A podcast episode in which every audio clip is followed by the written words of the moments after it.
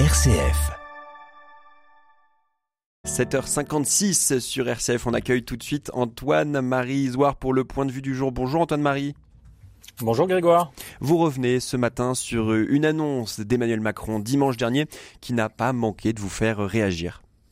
Oui, écoutez, déjà en mars dernier, à l'occasion de la Journée internationale des droits des femmes, Emmanuel Macron avait solennellement promis d'inscrire dans la Constitution la liberté d'avorter. Alors dans un coup de com politique manifeste, il réagissait alors à l'émotion suscitée au sein du camp du progrès par la révocation par la Cour suprême des États-Unis du droit fédéral à l'IVG. Et dimanche dernier, dimanche oui, le président de la République a annoncé sur le réseau social Twitter que cette promesse serait bien tenue, si bien qu'en 2024, ce sont ces mots, la liberté des femmes de recourir à l'IVG sera irréversible. Alors s'il n'est plus question de graver dans le marbre constitutionnel le droit à l'avortement, comme l'avaient souhaité de nombreux députés de gauche euh, à l'automne dernier, c'est la liberté d'avorter qui est ainsi en passe d'être sacralisée. Le chef de l'État passe par une proposition de loi, cela pour ne pas affronter un référendum dont on sait qu'il se transforme bien souvent en un plébiscite contre celui qui l'organise, et puis un vote citoyen aurait également réveillé les partisans de la protection de la vie à naître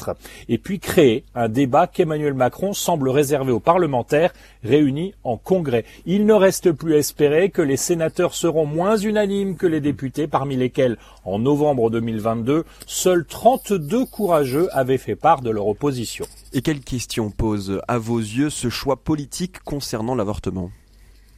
Ben, il fait d'abord émerger, Grégoire, un paradoxe. Si ce texte passe, le droit de tuer la vie dans l'œuf sera inscrit dans notre Constitution, cela au même titre que l'abolition de la peine de mort. Et ceci dans une France où aucune force politique aujourd'hui ne menace la loi Veille. Et puisqu'il est question de liberté, osons ce matin sur votre antenne quelques questions. Mmh. L'exécutif tient-il compte de la pression que la société, les hommes ou des hommes, certains soignants et la situation économique aussi font tour à tour peser sur les femmes enceintes. Est-on vraiment libre aujourd'hui en France de ne pas avorter? Est-on vraiment libre aussi d'évoquer la terrible souffrance de nombre de femmes qui se sont résignées à ce geste?